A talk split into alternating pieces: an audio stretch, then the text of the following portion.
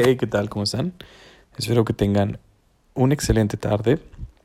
El día de hoy me gustaría iniciar con una frase que me gustó bastante, que dice, es difícil liberar a necios de las cadenas que veneran. Voltaire. Es un hecho que dentro de la vida vamos a encontrar a personas que concuerden con nuestras opiniones y personas que no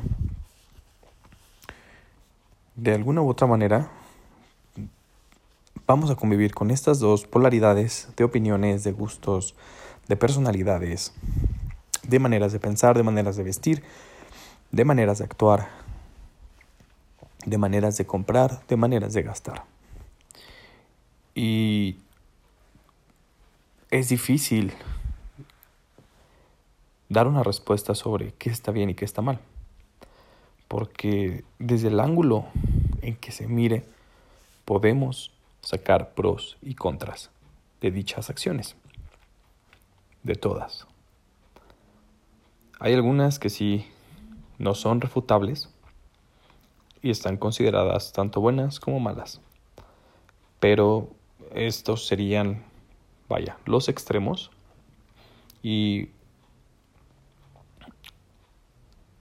es muy complicado tener una conversación sobre una condición que se encuentre en estos extremos porque bueno, vaya, dependiendo de la sociedad también, de la cultura y del lugar, de las edades también, de las generaciones, se aceptan o se excluyen conductas, pensamientos, ideologías, idiosincrasias. Pero, fundamentalmente, se puede decir que es muy complicado estar siempre de acuerdo con una persona. Y es muchísimo más complicado tratar de que esa persona cambie su opinión respecto a un tema.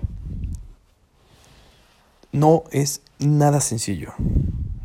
Y de alguna manera la persona va a defender con todo su orgullo y con todo su conocimiento sus argumentos hacia las actitudes y conocimientos que tenga, porque si no perdería su identidad.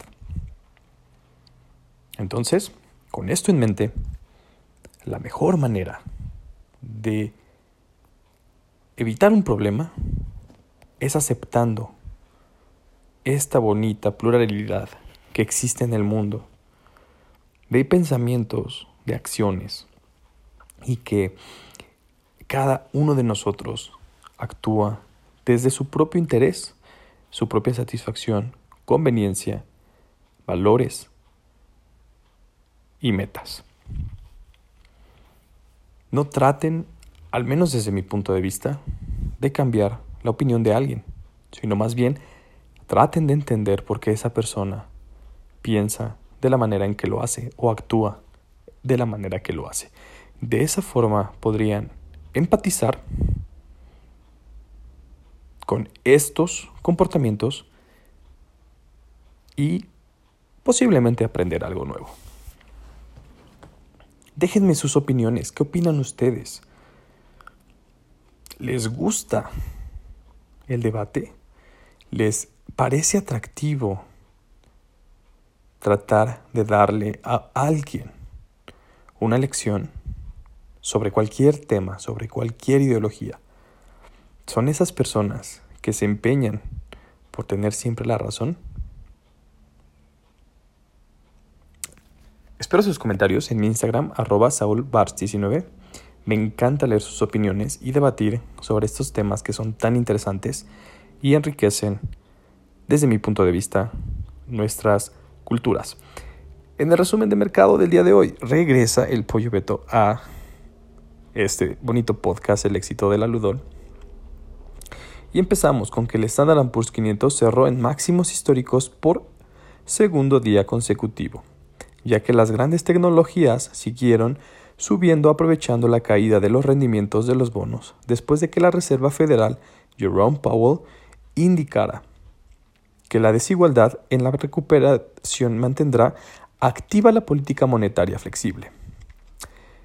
Así pues, subió un 0.4% para cerrar en un máximo histórico de 4.097.16 dólares. El Dow Jones Industrial Average subió un 0.17% y el Nasdaq Composite subió un 1.03%. Fuente Investing. Noticias nacionales. El peso gana tras datos de inflación local y peticiones de apoyo por desempleo en Estados Unidos. Fuente El Economista. La Bolsa Mexicana de Valores cerró con ganancias las negociaciones de este jueves, después de dos jornadas en rojo. La plaza accionaria local avanzó en línea con sus pares de Wall Street, que avanzó luego de que la Reserva Federal garantizó ayer en sus minutas su apoyo a la economía estadounidense. Fuente El Economista.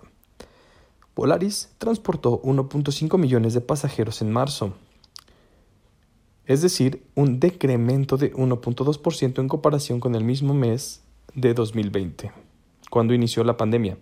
Fuente Investing. Noticias internacionales.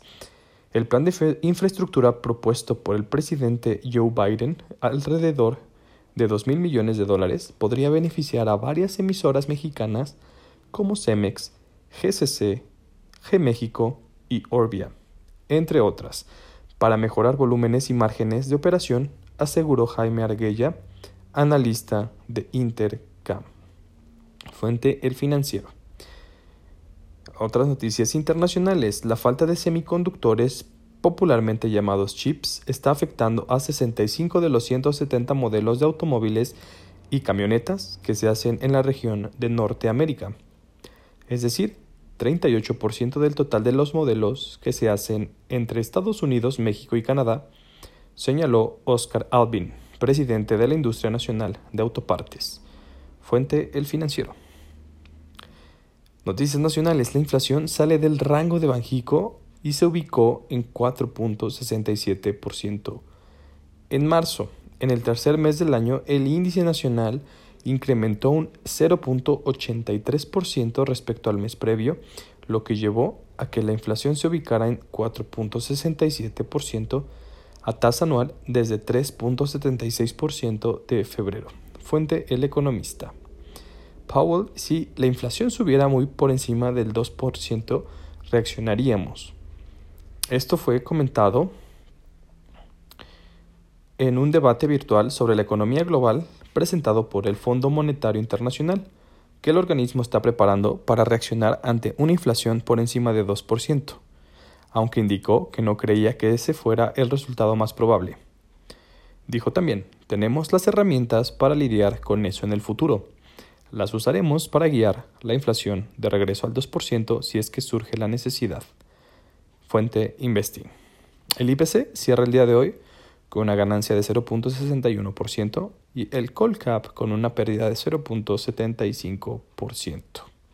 Espero que tengan un excelente día, que sus inversiones y sobre todo la información sea cada vez más eficiente para ustedes, de modo que aprovechen cada una de las oportunidades que tengan enfrente. Sin bien más, existe un webinar el día jueves 8 de abril a las 8 de la noche impartido por Leonardo Daniel Pérez Mendoza, titular del área contable de la Notaría 41 del Estado de México, sobre el tema Declaraciones de Impuestos 2021. Dudas. Si ustedes están iniciando en el mundo de las declaraciones, les interesa mucho este, este webinar, así que los invitamos a que se unan de manera gratuita.